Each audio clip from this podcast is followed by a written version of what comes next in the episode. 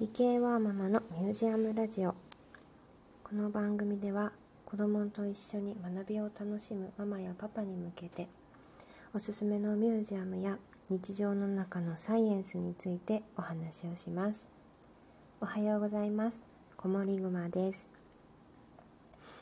今日は私の大好きな日本科学未来館についてご紹介したいと思います。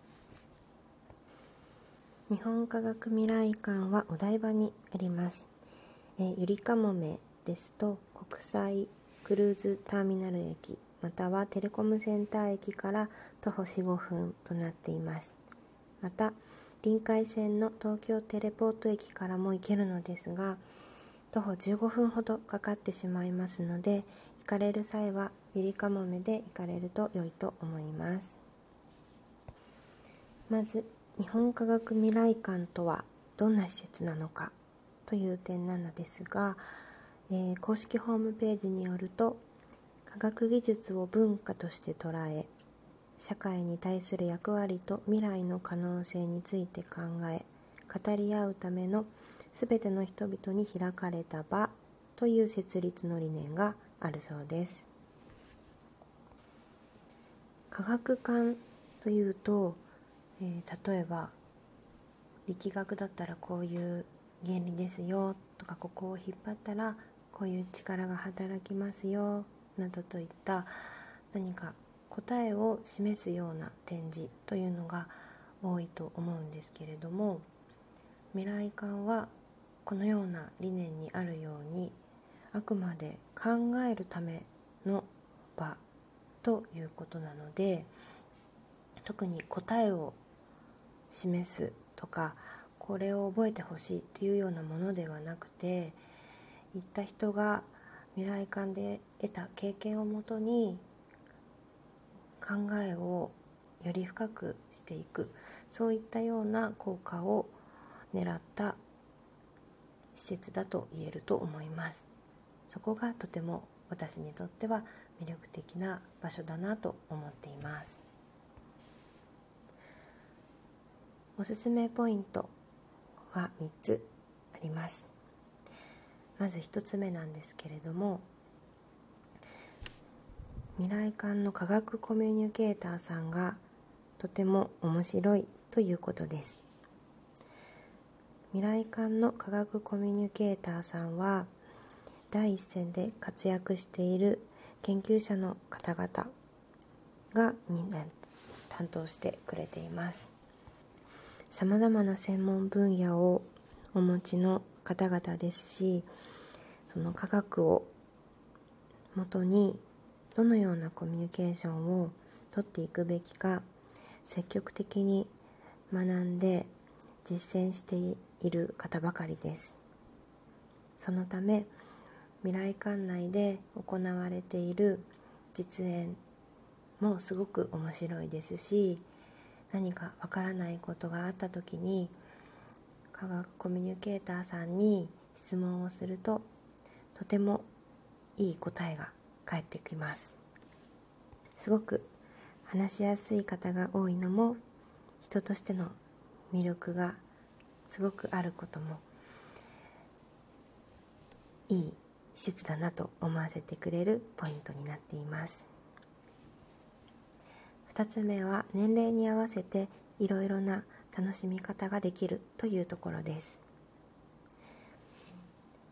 このラジオをお聴きの方はお子さんが小さい方も多いと思うんですけれども乳幼児向けのエリアもあります。今はコロナウイルスの影響で休止をしてしまっているようなんですけれども以前私も2歳の息子を連れて行ってそこの乳幼児エリアで遊ばせました。まだ難しいお絵かきや工作などはできなかったんですけれどもとても楽しんで遊んでいたのでまた再開した際には連れて行ってもう少し難しい遊びにもチャレンジしてみたいなと思っています。小学生以降などもっと難しいことが分かるようになってきたら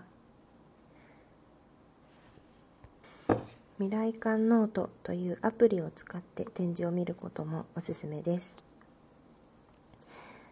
こちらのアプリでは展示をめぐるコースによって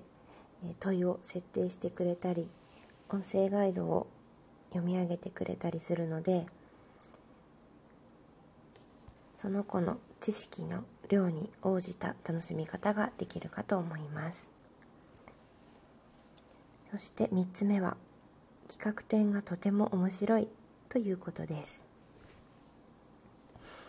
ドラえもんやポケモンなど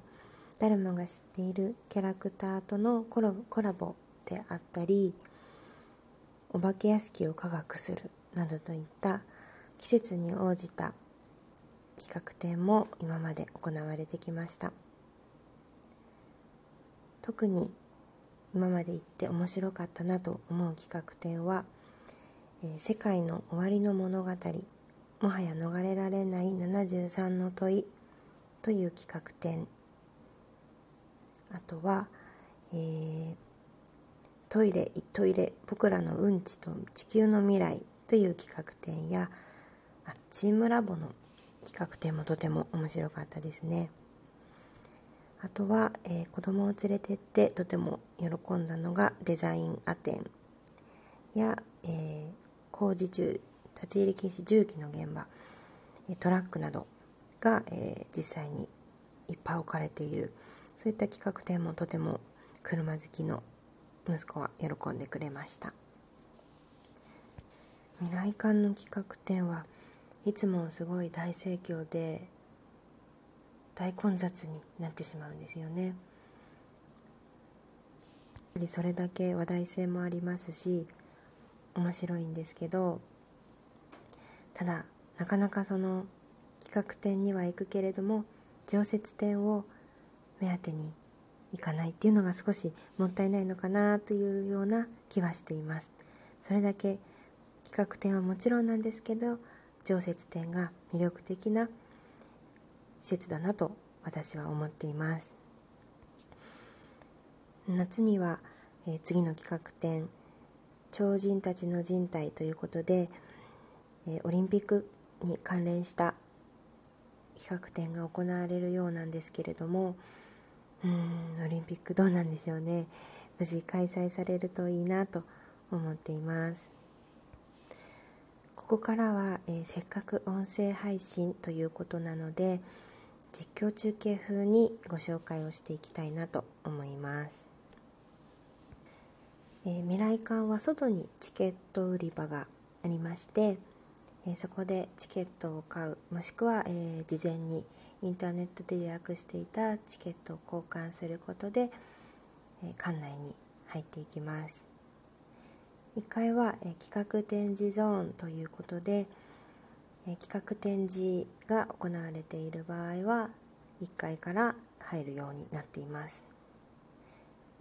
また企画展示ゾーンの前が広い広場になっていましてそこから未来館のシンボルであるジオコスモスという大きなデジタル地球儀ですね。それを見上げることができるスペースがあります。そこで見上げるジオコスモスもとても良いのでよかったら見てみてください。そして、え、1階から、え、2階の吹き抜けを通って3階からが常設展示のゾーンとなっています。またその常設展示に入る前に乳幼児用の専用の遊び場である親子広場というところがあります。先ほども簡単にご紹介したんですけれどもそちらでは、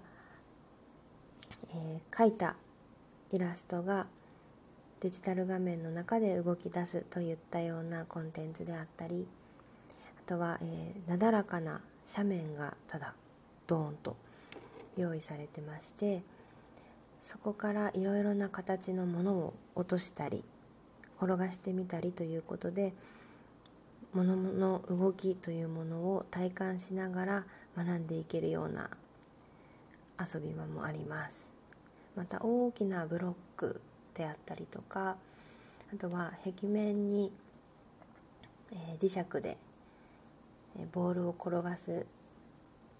ラインを作ってあげてそこをでボールをうまく転がせるかっていうものを楽しめる遊びであったりいろいろなものがあのコンパクトなスペースに充実して設置されてます。なので乳幼児さんお連れの方はあ乳児用のスペースもあります。なので是非そこで遊んでみてください。はい。そして、えー、3階から5階が、えー、常設展示のゾーンになっています。もう本当に常設展示は面白い展示ばっかりなのでどれもおすすめです。ただもう1回では全部堪能しきれないと思うので何回かに分けて楽しまれるといいかなと思います。繰り返し行ってみてください。そして6階にはドームシアターがあります。こちら別料金にはなってしまうんですけれどもとても面白いのでぜひこちらも見てみてください、はい、詳細は、えー、リンクを貼っておきますので公式ホームページよりご確認ください。本日はお聴きくださりありがとうございました。それではまた明日。バイバーイ。